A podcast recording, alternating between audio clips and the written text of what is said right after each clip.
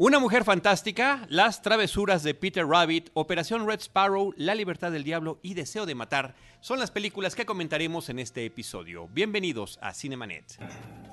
El cine se ve, pero también se escucha. Se vive, se percibe, se comparte. Cinemanet comienza. Carlos del Río y Roberto Ortiz en cabina.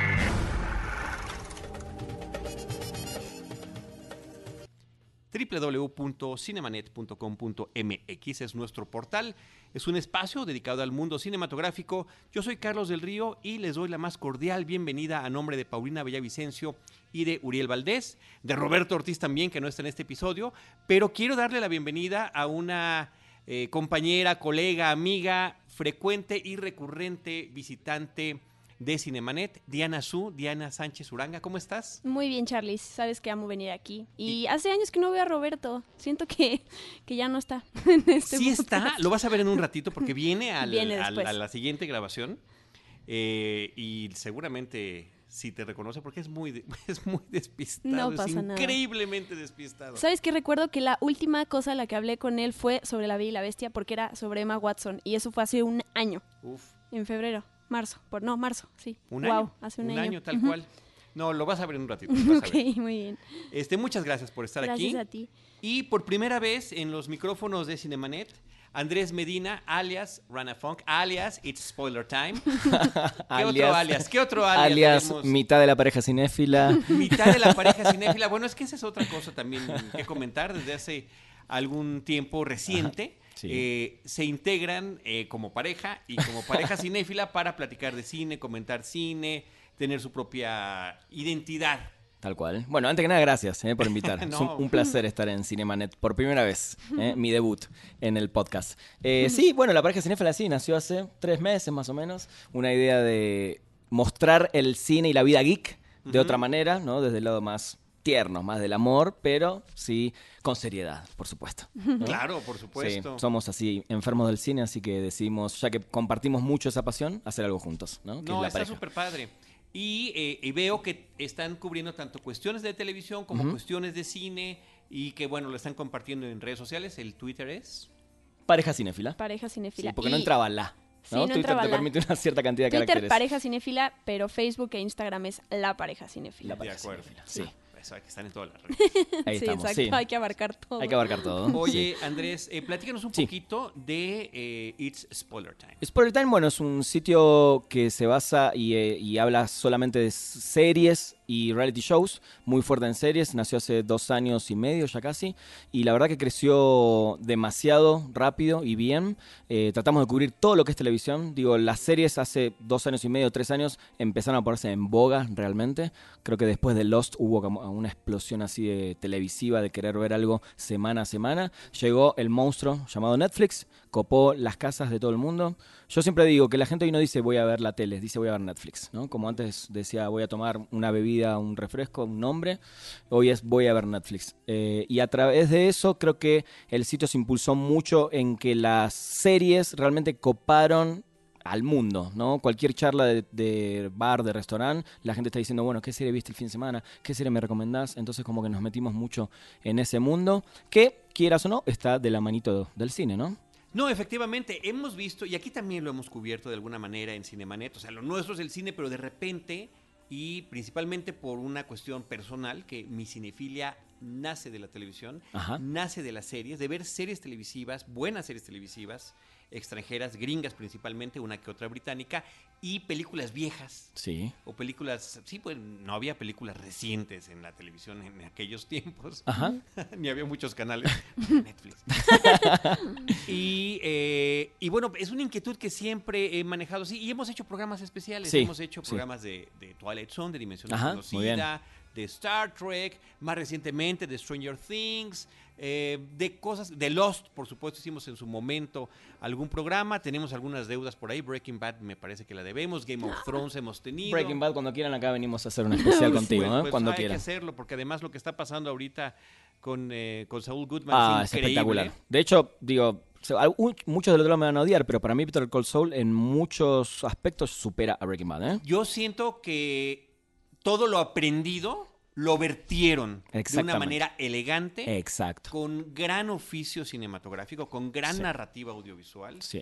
y creando un universo muy particular para este individuo que ya conocíamos Es impresionante. y del cual estamos viendo otra cara completamente Sí. distinta, ¿no? Entonces, es increíble lo que han hecho. Tal cual, tal cual. Eh, pero bueno, esas son cosas que podremos discutir efectivamente por en otro momento y sí hay que Sí. platicarlas porque, como te digo, es eso. Pero sí tengo un comentario. ¿Por qué es tiempo de spoiler? Aquí, si algo hemos hecho y si algo yo abogo toda la vida, Sí. es anti-spoiler. Claro. El tema cuál es? Cuando nosotros nacimos fue un reto ponerle un nombre al sitio. Y la palabra que estaba de moda era spoiler, y era una mala palabra. Pero nosotros creo que de alguna manera contribuimos a darlo vuelta. ¿Pero por qué? Porque de la misma manera que una persona ve un partido de fútbol un domingo a las 4 de la tarde, grita un gol por Twitter. ¿Por qué no la persona que está viendo Game of Thrones o Walking Dead con miles y miles de personas a la vez no la pueden comentar en vivo? Y es lo que empezó a pasar.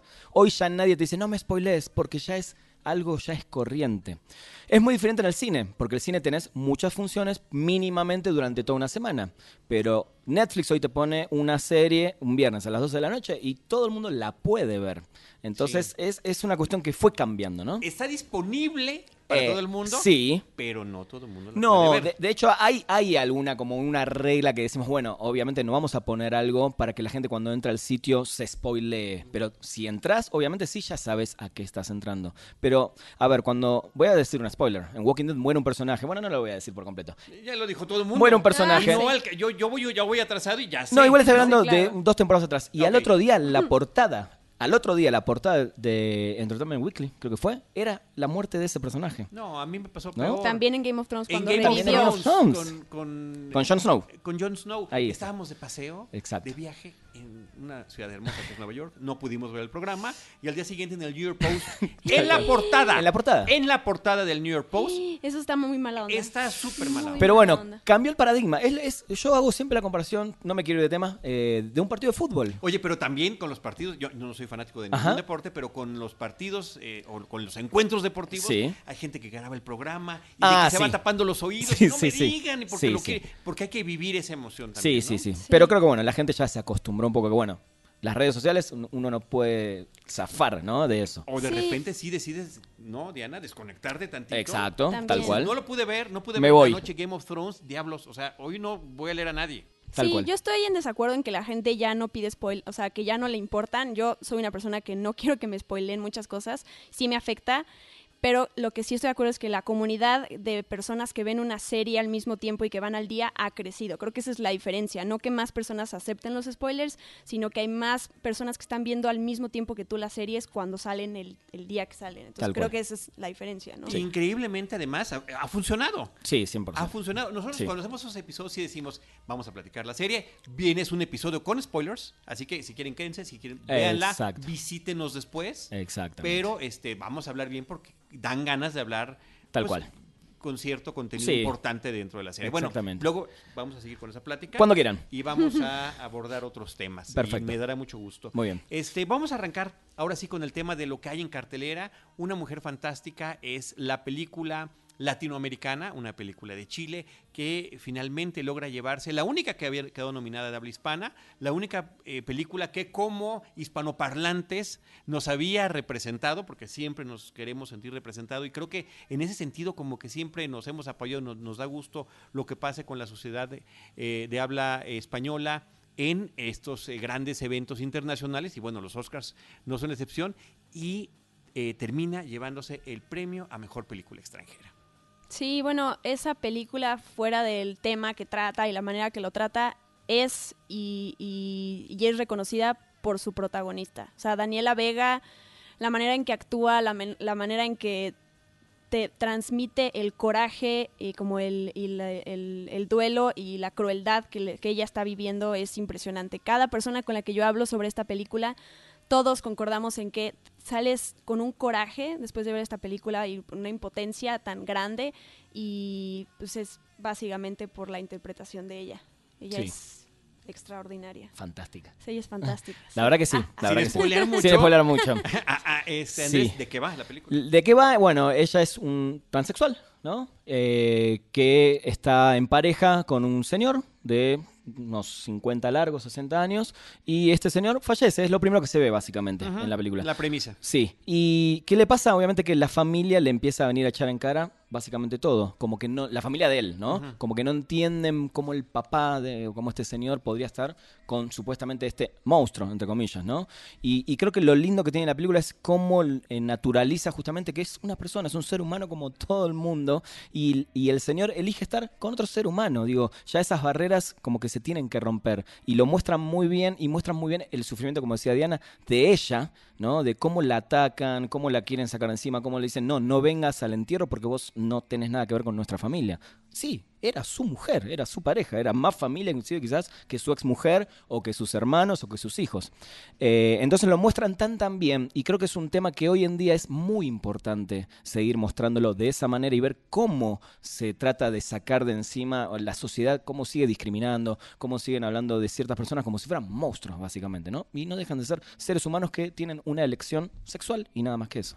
Sí, en términos generales es una película y una historia que apela al tema de la intolerancia, Tal cual. que se sigue viviendo y que sigue siendo asusada desde esferas tan altas, ¿no? Sobre todo en Latinoamérica, ¿no? Sí, es muy bueno, y- fuerte. Y, también en, en Estados Unidos. Sí, ¿no? Eh, sí. Creo que también tuvo un peso muy importante que dentro de todos los movimientos sociales en torno a la ceremonia del Oscar Ajá. eh, pesó independientemente de las calidades de las otras películas internacionales nominadas, ¿no? Y bueno, finalmente, qué bueno que se ponga en la mesa, qué bueno, eh, es una película que está en cartelera ahorita en México y que el hecho de que reciba un reconocimiento tan importante como el Oscar permite que mucha gente quiera acercarse a una historia como esta. Tal cual. Y como dijiste, qué bueno que Latinoamérica siga cosechando premios, ¿no? Argentina, Sí, México, sí, Chile. a- absolutamente, ¿no? Está Entonces, bueno. bueno. pues ahí está. Súper recomendable. Una película de Sebastián Delio y que eh, continúa en nuestra cartelera. Así Eh, es. Andrés, Diana, amigos de Cinemanet. También en cartelera está llegando una película que se llama Las travesuras de Peter Rabbit. Qué contraste con la película que acabamos Sí, de hablar sí, ahorita. pero el cine es así de contraste. Claro. Exacto. Tú llegas a la sala cinematográfica y está todo eso ahí enfrente Sí, de ti. sí, es verdad. Y es justamente ese mosaico Para y todos ese gustos. panorama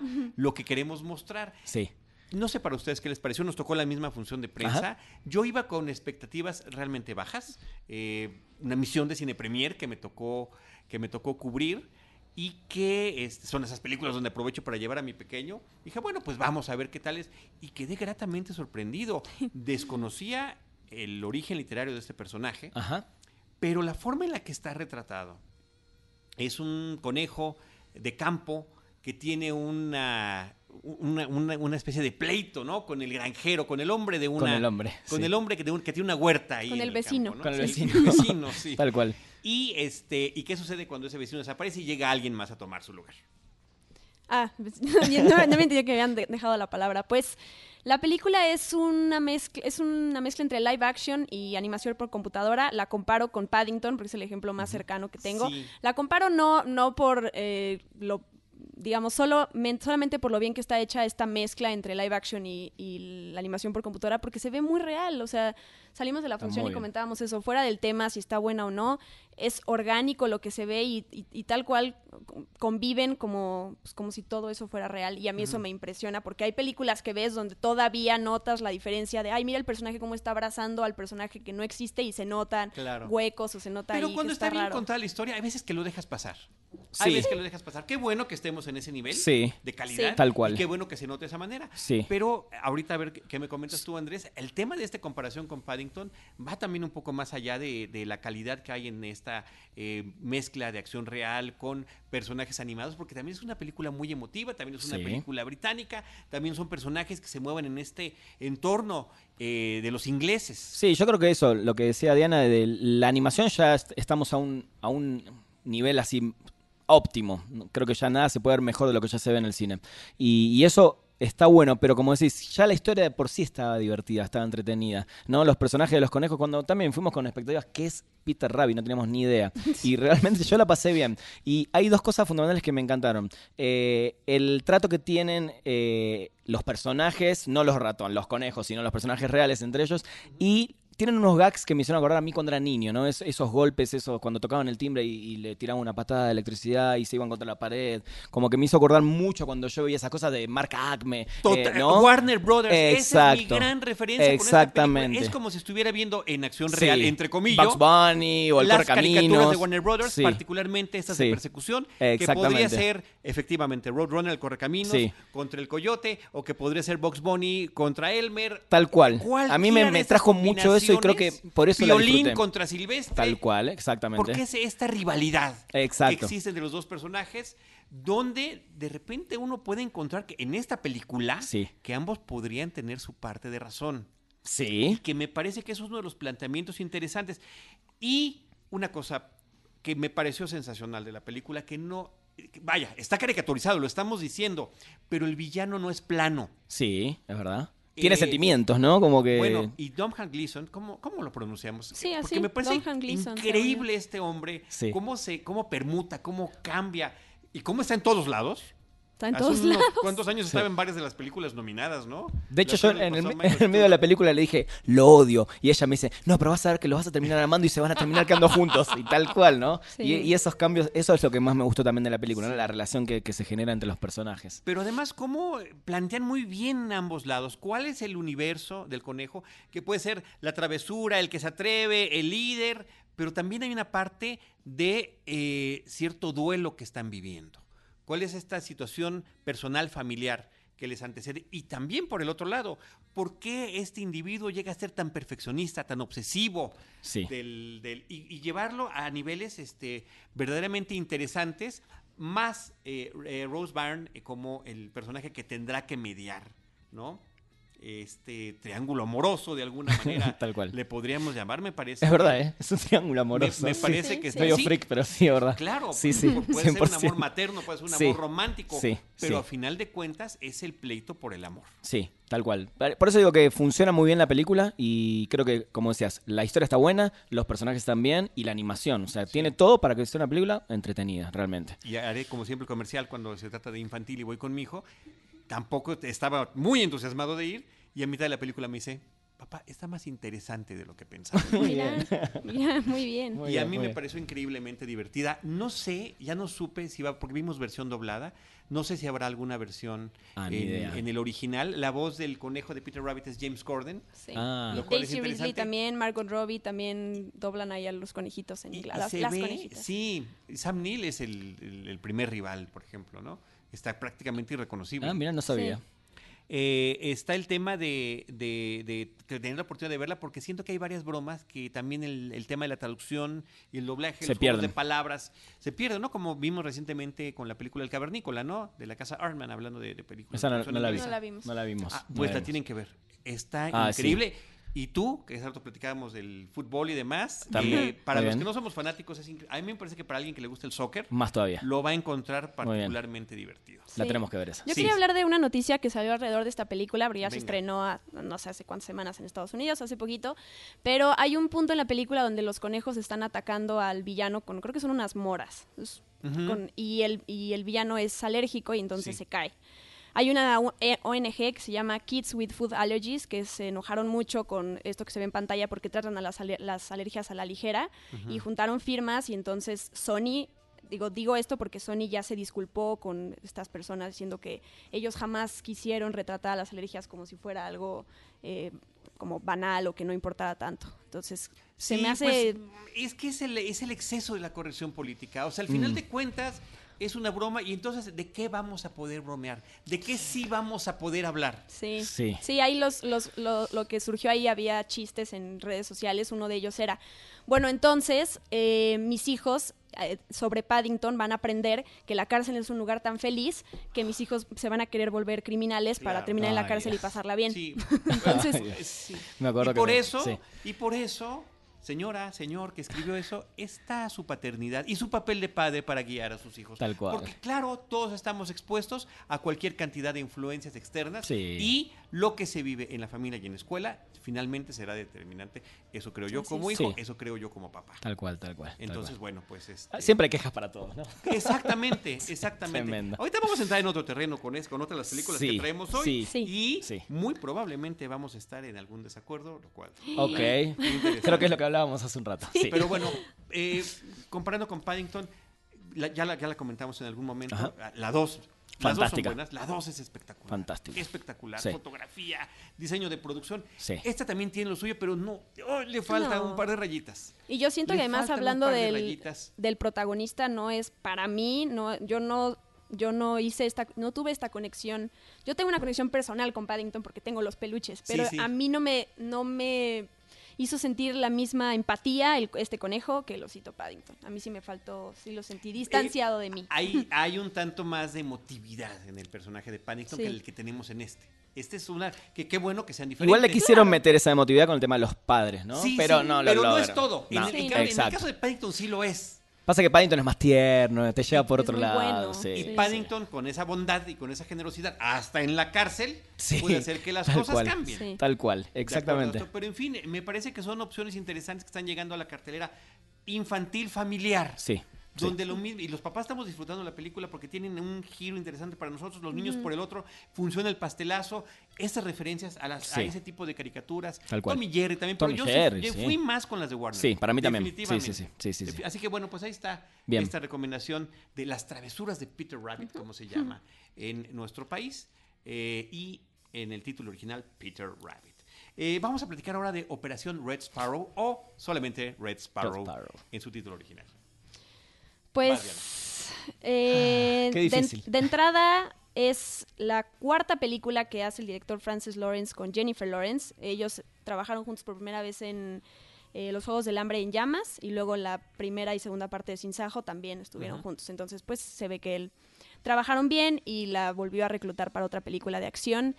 Eh, a mí no me gustó mucho. La verdad es que la comparo con otra película también reciente Atomic de... Que nos tiene muy impactados y, y todavía con una sonrisa en el rostro. Sí, Sí. Que, en, que en todo... No sé si le fue también a Atomic Blonde, pero a mí particularmente sí me gustó. ¿no? Sí, Eh, Sí, en términos, en términos de... Sí, no sé bueno. tampoco yo de Sí, pero me gustó. taquilla y demás. Sí, No creo que idea. las secuencias de acción, la protagonista, el soundtrack. Lo único que no me gusta de Atómica y que me gusta de esta es la historia. Creo que Atómica es muy confusa. O sea, a mí me perdió varias veces. Esta es muy fácil de entenderle. Pero tiene también mucha violencia eh, gratuita.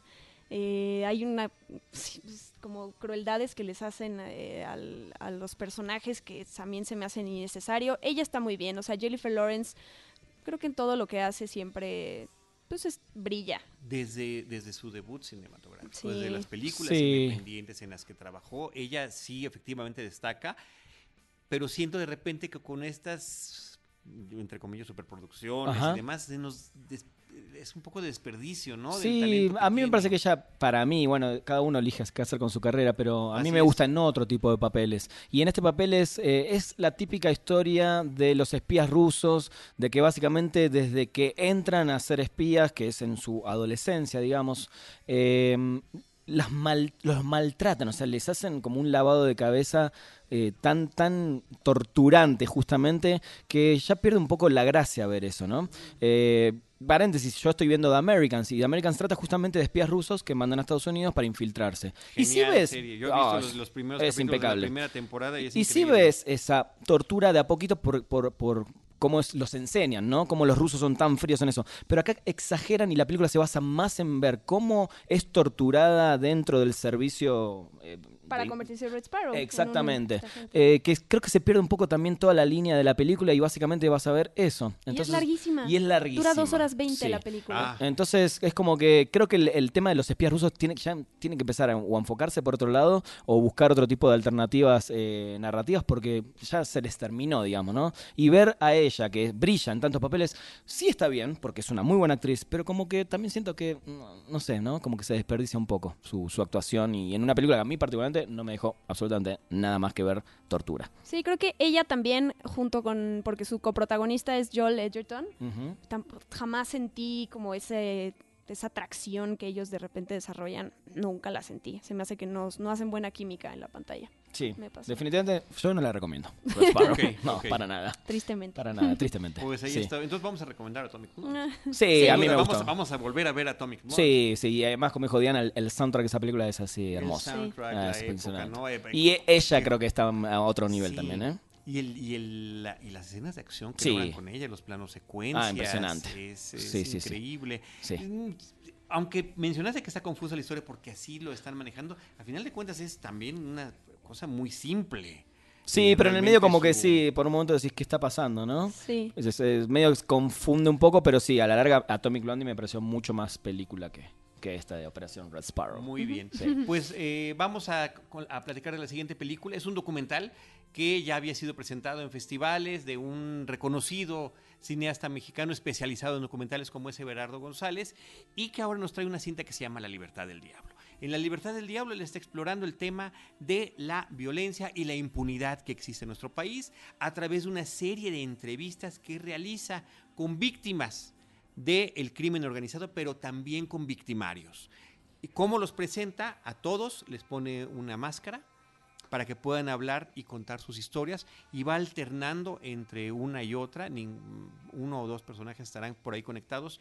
Todo tiene que ver con el tema del el crimen organizado del narco en nuestro país y cómo se infiltra en las policías federales, en las policías locales, en el ejército, el tema de la tortura que mencionabas aquí como parte eh, de la historia de Red Sparrow, bueno, aquí está en su, en su parte más cruda y tristemente real de lo que está aconteciendo en diferentes, bueno, en todo nuestro país, el, eh, se circun- circunscribe a ciertos estados de la República, eh, muy en particular el caso de Chihuahua. Entonces, bueno, es una película dolorosa, es una película tremenda, pero también es una película que eh, es necesario eh, ver, conocer, saber. No es lo mismo escuchar la noticia fría, leerla en el periódico, en el Twitter, en el... Que escucharlo de Sí, la sí, el fuente. periódico. Cuando digo periódico es en internet, obviamente. Sí, sí, sí.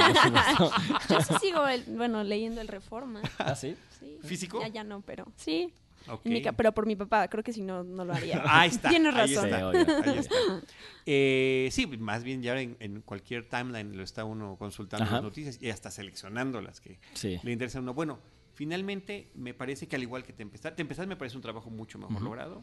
Es, digamos, similar el enfoque, nada más que en el caso de, eh, de Tempestad, el hecho de que tengamos esa voz en off del personaje que no conocemos y que estemos viendo ese recorrido físico, no esta recreación de su recorrido físico mientras escuchamos todo lo que vivió, es todavía más estremecedor. Pero aquí son entonces.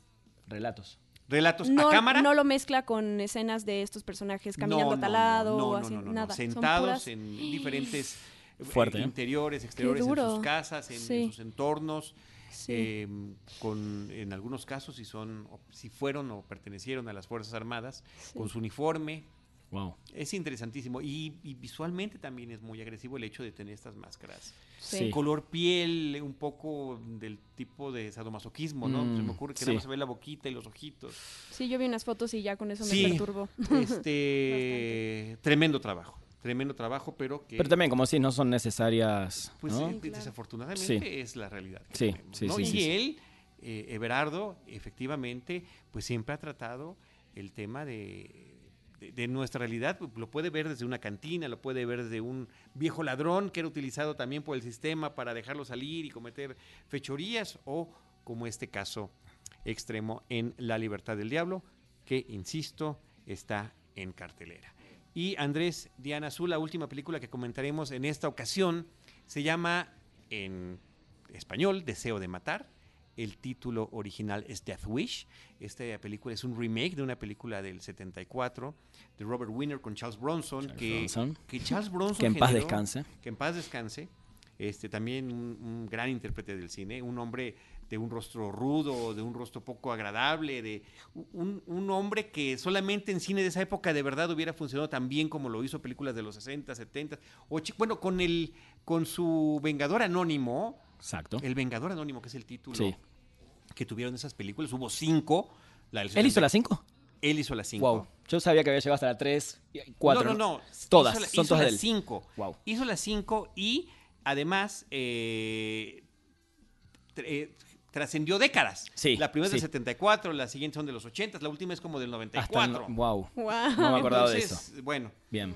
pero, este, por una parte, ahorita, ahorita les cedo la palabra, nada más comentar que a mí me llama la atención, no, no de manera positiva, que eh, las distribuidoras de las películas omiten la referencia al título original, ¿Es verdad? que si bien es un título inventado, o sea, cambiado Pero como suele, como sucede en nuestra Latinoamérica, Sí. que nos cambian los títulos de las películas y nos quejamos, pero finalmente es con el que se conoció. Y fue el Vengador Anónimo. Y creo que ahí están desperdiciando una oportunidad de que públicos de diferentes edades y diferentes generaciones que lo conocieron así puedan identificarse. Porque si un, si mi papá, mi mamá ve Deseo de Matar, ni siquiera lo ubicarían con Charles Bronson, con el Vengador Anónimo y con su personaje. Sí. Y el otro, que en este afán supuesto, entre comillas, ¿cómo hemos entrecomillado cosas hoy?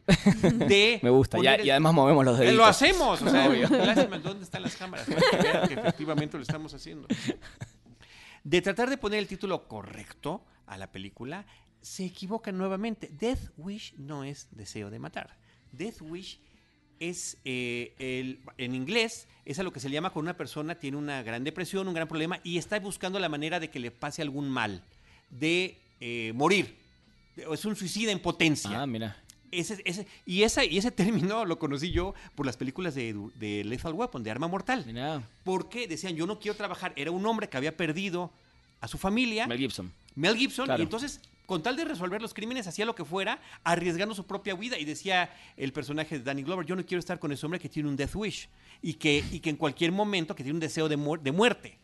Mira hacia vos. sí mismo, no un deseo de matar. Mira, eso bueno, ese detalle no lo tenía. Cuando nos llega la función de prensa que vamos al cine, yo también dije, deseo matar. No tenía ni idea qué era. Y cuando ella entra a Internet Movie Database para ver cuánto duraba, que yo me dice Dead Wish. Ah, le digo, ah, entonces sí es la remake que yo sabía que iba a salir. Eh, ahí, ahí dijiste algo fundamental. Eh, pero bueno, es una culpa de, no sé si la distribuidora o quién.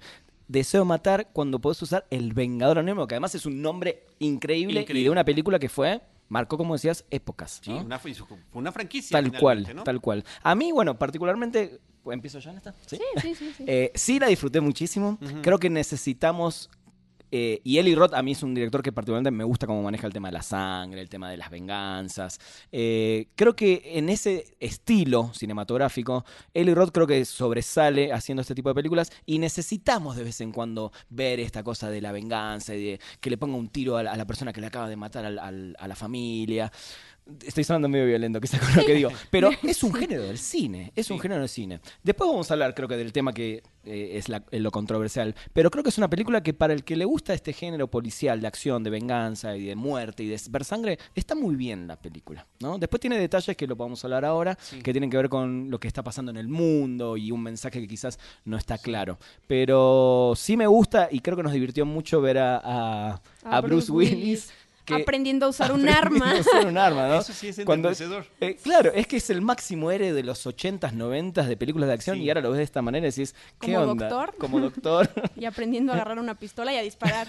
Y, se, cual. y se lastima a sí mismo porque no sabe cómo usar Claro. una pistola. Pero digo, está bien construida en este género. Me parece Sí. que está bien para el género, ¿no? El, el tema de la venganza es un tema universal y es un tema permanente en la literatura, en la mitología, en cualquier tipo de narrativa. Yo también soy de los que de verdad lo he apreciado a lo largo de todo el tiempo porque dices, de verdad quiero que a esa persona le den su merecido. Necesitamos ver eso. Es como un... no lo puedo hacer en la vida real, pero se proyecta uno a través de estas, en este caso, fantasías fílmicas, hablando, hablando del tema del cine.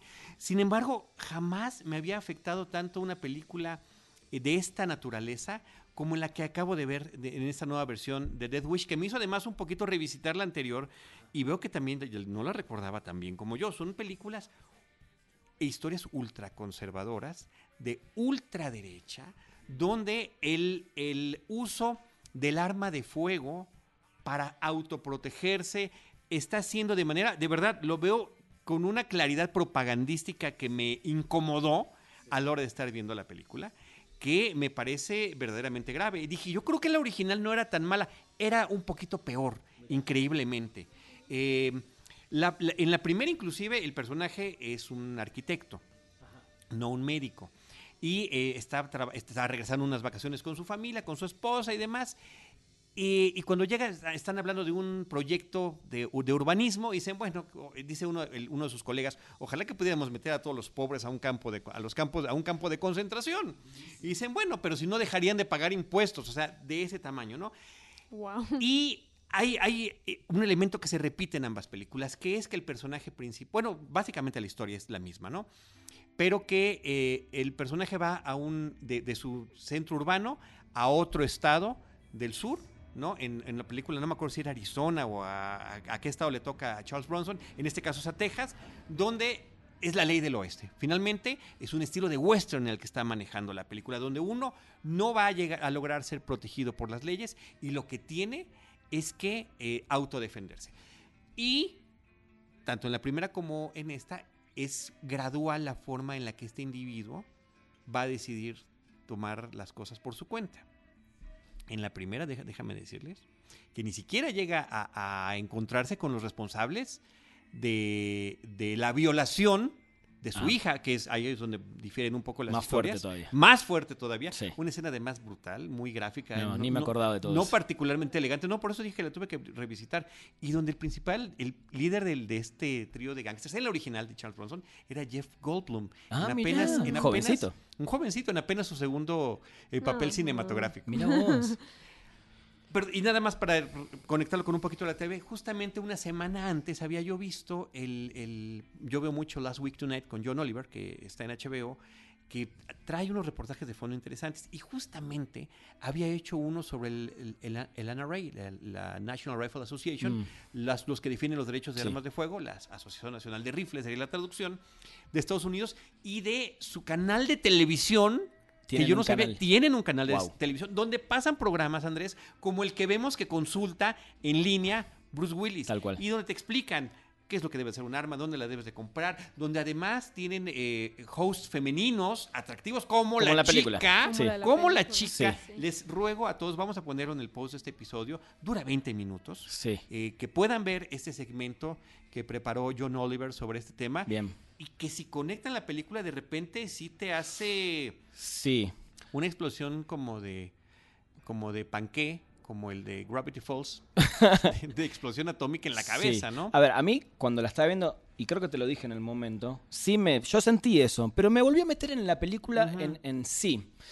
Cuando salimos del cine, Diana siempre consulta a ver cuánto le dio a Rotten Tomatoes por una cuestión de curiosidad Sí. y la mataban, ¿no? Muy poca. Y yo le dije, seguramente es por ese tema, porque está muy latente todo el tema de las matanzas, de entrar a los colegios y asesinar. Bueno, acaba de pasar ¿no? además, Eh, eso fue eso, exacto. bad timing para la película. Entonces, es, es como qué está bien, qué está mal, ¿no? Tratamos de no abstraernos de qué es ficción y qué es cine, pero sí hay una cosa real, y lo acabas de decir perfectamente, que sí te choca un poco, ¿no?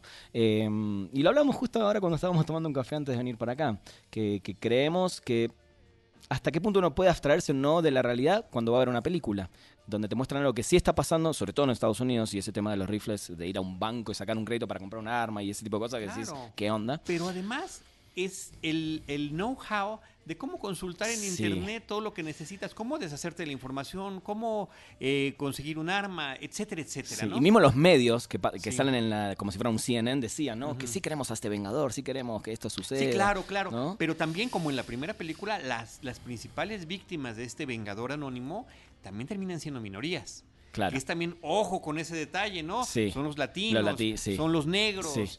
Claro, los malos principales como para mm, poner el fiel de la balanza, ¿no? Los que motivan todo esto al final terminan siendo caucásicos, ¿no? Tal cual. Pero son el, son el tema de la minoría. Entonces sí tuve un conflicto de interés ahí horrible, ideológico, y de verdad eh, eh, lo vi como una franca propaganda, Mm. inclusive mal elaborada. Puede ser. Sin embargo, me parece interesante este ejercicio y lo puse hace poquito en Twitter. Nadie me peló, pero escúchenme a través del podcast. vean ese segmento de John Oliver, vean la Sí. película en el orden en el que quieran para ver para poder conectar cómo está esta situación de ficción y realidad Tal cual. y de lo oportuno o no que puede ser un remake. Insisto, George Charles Bronson lo, y bueno, Harry teníamos ahí arriba, ¿no? En el caso de Clint Ahí, Eastwood, bueno, ahí eran estos hombres rudos que en el momento en el que la justicia oficial no podía eh, Hacer justicia, hacer justamente. justicia, Sí. claro, pues tenían que intervenir. Sí, ¿no? sí. Sí, creo que, o sea, en pocas palabras, ¿había una razón para hacer este remake? No. O sea, creo que no, no la había. Yo, mi, mi cabeza funcionó diferente. eh, sí, cuando empezaron a pasar lo de las armas y lo fácil que es conseguirlas y todo eso, creo que mi cerebro, por lo que he visto, por lo que he escuchado, por, no sé, mi educación, ya bloquea ese sentido y lo- luego, luego pienso, eso no está bien, ¿sabes? Entonces me concentro en la parte de acción y, quiero que Bruce Willis se deshaga de las malas personas y que aprenda a usar un arma y se vuelva un héroe. Pero o ahí depende cada persona. O sea, por el, creo que la película pudo haber evitado toda esta parte de, de la propaganda hacia las armas. O sea, sin- simple, así como es muy irreal que una persona, que un doctor que no sabe nada de armas de repente se vuelva un héroe no de su familia sino de la ciudad y casi casi del mundo también no se pudieron haber saltado la parte de cómo consigue el arma o sea también una cosa irreal este no sé no sé la roba de algún lado y ya y entonces a lo mejor se hubiera evitado esa parte. Yo la disfruté también. Me, no sabía que era de Eli Roth hasta que, o sea, llegamos a ver esa película sin saber Sí, nada. O sea, solo que salía Bruce Willis porque está en el póster. Exactamente. Claro. Y me gusta, o sea, esta, esta, esta violencia gráfica, que para mí aquí sí está justificada porque el to- todo el tono de la película es así y no me pareció mal, como por ejemplo en Operación Red Sparrow, que trata de meter eso cuando no tiene un sentido. Tiene, Entonces- tiene momentos interesantes, eh, momentos, y donde yo sí reconozco a Ayla Roth. Uno sería todo el, pr- el previo del ataque a la familia. Sí. sí. El, el- Elizabeth Shue me parece sensacional en toda esta escena, en las páginas del libro de cocina, sin decir más, ¿no? Eh, y en lo que ella siente cuando se está percatando de lo que pudiera estar pasando en su casa. Me parece que eso está muy bien Está bien, manejado. sí. Pero todo lo demás sí siento que ahí se cae con este peso, este, eh, Sí. insisto, Sí, sí, a. Mí me, a mí me ganó. A Bruce Willis eh, me parece que es un, un intérprete al que hay que reconsiderar porque cuando uno se fija, ha hecho de todo. Ha hecho de todo. pero cuando uno se fija en las cosas que han trascendido, en sus duros de matar, en el quinto elemento, Pulp en Unbreakable, Fiction. donde de repente también Unbreakable tiene... Sí. Hay una conexión entre Unbreakable y esta película, ¿no? Por el tema de el, el- la ropa, el ropaje que utiliza el individuo cuando va a hacer, a in- inmiscuirse en ese tipo de aventuras, ¿no? Sí, digo, pero sí, es, es, es real y yo lo sentí en el momento, pero también traté en ese momento de decir, bueno, no me voy a poner a pensar en esa situación porque si no ya dejo de disfrutar la película. Pero bueno, es real y como dice Diana, quizás esa parte de esa propaganda de cómo comprar un arma y esa cosa de decir, vengan, vengan y, y una chica linda vendiéndotela, es Claro. como, sí estuvo, me parece de más, ¿no? Pero todo eso está desde la primera película. Miramos. Todo eso está No, no desde recordaba. la primera película. Pero en otros tiempos. y Sí, es, es sí, eran diferente. otros tiempos. Sí, sí, yo, lo que le, le dije a Andrés, Rana, no sé cómo decirte, Rana. te digo de tantas maneras. que- eh, vimos hace poco la película de Guerra de Papás 2 Ah. y yo seguiré hablando de este ejemplo varias veces porque yo no entiendo. Hay una escena, no sé si tú sí la viste, Sí, Charlie, sí la vi. donde la niña de las familias eh, quiere un rifle para Navidad y lo pide así como, ay, quiero un rifle y entonces van a cazar con ella pavos, Sí, creo, no algún sé. animal. Y la niña está con un rifle disparándole a los animales en una película de comedia, fam- no familiar porque a lo mejor tiene Más o chistes un poco sí, pero- elevados, Pero, em, pero Sí. es navideña y es de familias y al, final sabes que va a tener un mensaje lindo. Entonces, ¿cómo en esas cosas ponen ese tipo de escenas cuando además escuelas, niños y todo lo que está pasando Claro. hoy en día? Entonces, por eso creo que no, o sea, jamás voy a justificar una escena de voy a comprar rifles y es fácil, pero entonces este peli- estas películas que no tienen, es- no tienen ese tono y meten a niños además con armas, digo, Ahí está. Ahí está complicado. Sí, bueno, cuando Sí. es innecesario, cuando no ayuda a la trama, cuando no, o sea, insisto, no hay que caer tampoco en, ah, vamos a ser políticamente correctos. No, Pero obvio, obvio, Cuando el peso lo vence, sí, es claro. cuando uno dice, Ah, también. ¿qué tal, Sí, no? sí. O sea, no lo sé. Todas estas películas con las que yo crecí en los ochentas, pues así eran. Exactamente. Eran las películas de acción y era la venganza Sí. y era literalmente el bueno contra los malos, ¿no? Tal Entonces, cual. bueno, este, creo que sí hay por ahí un delicado equilibrio entre eh, lo que es la ficción y lo que es lo que se vuelve propaganda franca y evidente. Mentiras verdaderas, que es una película muy divertida, que es una película también Pero- películas que no se escapan de los Yo contextos. amo esa película, de- ¿eh? yo también. Amo. Yo también. Pero Y sí. cuando tiene el suero de la verdad, el personaje Sí, de Arnold, sí. y la esposa le pregunta, ¿has matado a alguien? Sí, sí. Yes. But they were ¿A all ¿Cuántos bad. dice? Sí, sí. Pero todos eran malos. O Sí. sea, sí he matado, pero eran todos malos. Sí, sí, tal cual. ¿Y que eran? Ira- iraníes, iraquíes. Sí, bueno, ¿no? y era en el Medio Oriente. Eh, Medio Oriente, tal Era cual. el Medio Oriente. Tal cual. Aunque bueno, como espía internacional, en ese momento era el Medio Oriente. ¿no? Se Exacto. suponía que había. Empieza además con una aventura en Europa, si no me equivoco. En la nieve y demás. Tiene como una mini aventura tipo James Bond al inicio de la cinta. no me acuerdo al inicio, ven, ah, ahora que lo decís. Me parece que sí. Pero Gran bueno, película habría- igual. Habría que revisitar esta Muy película. divertida esa película.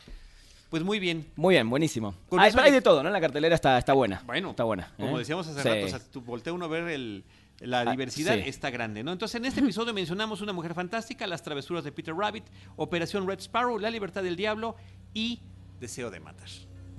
Algo que nos quieran comentar, sus redes sociales, por favor. Bueno, Andrés. a mí me encuentran como arroba ranafunk con F-O-N-K eh, en Twitter y en Instagram y en Facebook también. Hmm. Y bueno, sigan a Spoiler Time, que es It's Spoiler Time, también en su sitio web eh, y todas las redes Eh, sociales. eh, platícanos un poquito nada más sobre dónde lo encuentran, cómo se ve, eh, cómo accede el público a este contenido. Ok, spoilertime.com para ir a la web, ahí leen todos nuestros artículos. Tenemos aproximadamente 20 y pico de artículos por día. La verdad que tenemos muchísimo, muchísimo contenido. Eh, todos los martes hago un programa que se llama Spoiler Night Show que es a través del Facebook de Spoiler Time, que hablamos siempre de series, eh, algún especial, eh, no sé, ahora por ejemplo vamos a hacer dentro de poco uno de series españolas, que mucha gente lo pide, mucha gente lo quiere ver, y ahí va a estar invitada también Dianita con nosotros Que ya ha estado. que, que ya ha estado varias veces también. Eh, y después, bueno, la pareja cinéfila, como dijimos al principio, eh, es una pareja que habla de cine, series, eh, coleccionables y, Sí. y a veces mostramos cómo comemos hamburguesas también. sí, cierto. Diana pues yo estoy como arroba guion bajo Diana Su y estoy en Cine Premier. Tengo mi sección ahí en video de qué ver, que hablo de los estrenos. Doy un resumen de los estrenos semanales en el cine y en streaming en general. Eh, um, y hago otras cosas por ahí. También estoy en It's Spoiler Time. Y en Ay, la so- pareja y sos la de pareja cinéfila, Soy ¿no? la otra mitad de la pareja cinéfila, sí. La otra Sí. media naranja. Sí, ahí vamos, ya hablamos Bueno, del- de hecho, del eh, programa que tendremos. Charlie va a ver, ella tiene una sección que se llama Spoiler Kids, donde Ah, ella le dice a los papás qué ver con los hijos, Ah, por ejemplo, bien. ¿no? Ah, muy Así que bien. ahí- Pero son hijos más chiquitos que un poquito más Charlie chiquita. Jr. Sí, sí, sí. Sí, es verdad. Sí, sí, sí. De nuestro, pro- del nuestro próximo proyecto todavía no vamos a hablar.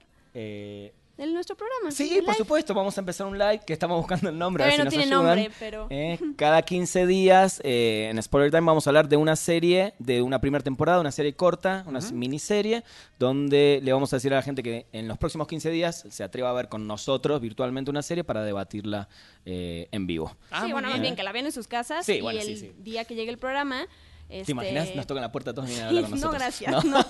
Hablemos de ella y datos Sí. curiosos. Es como el club de series. Algo así, ese corto. Y de series como... eh, ay, ¿Cómo se llama la que vamos a hablar? The The End of the the Fucking Fucking World. Que son series buenas, que pasan desapercibidas, que se pierden con la cantidad de cosas que Netflix saca cada semana. Ajá. Y de otros también HBO y Fox y Sí, todos así. ahí vamos a darle un poquito de material. Perfecto. Pues muchísima suerte con todo eso. Gracias, Gracias. Gracias, por habernos acompañado. Por favor, muchas Andrés, gracias. Diana, Gracias, eh, a mí me toca agradecerle a Uriel Valdés, nuestro productor. Muy bien. Y nosotros eh, recordarles también nuestras redes sociales. Arroba Cinemanet en Twitter, facebook.com diagonal Cinemanet, Cinemanet 1 en Instagram y Cinemanet 1 en YouTube. En cualquiera de esos espacios, nosotros les estaremos esperando con cine, cine y más. cine. Cinemanet termina por hoy. Más cine en Cinemanet.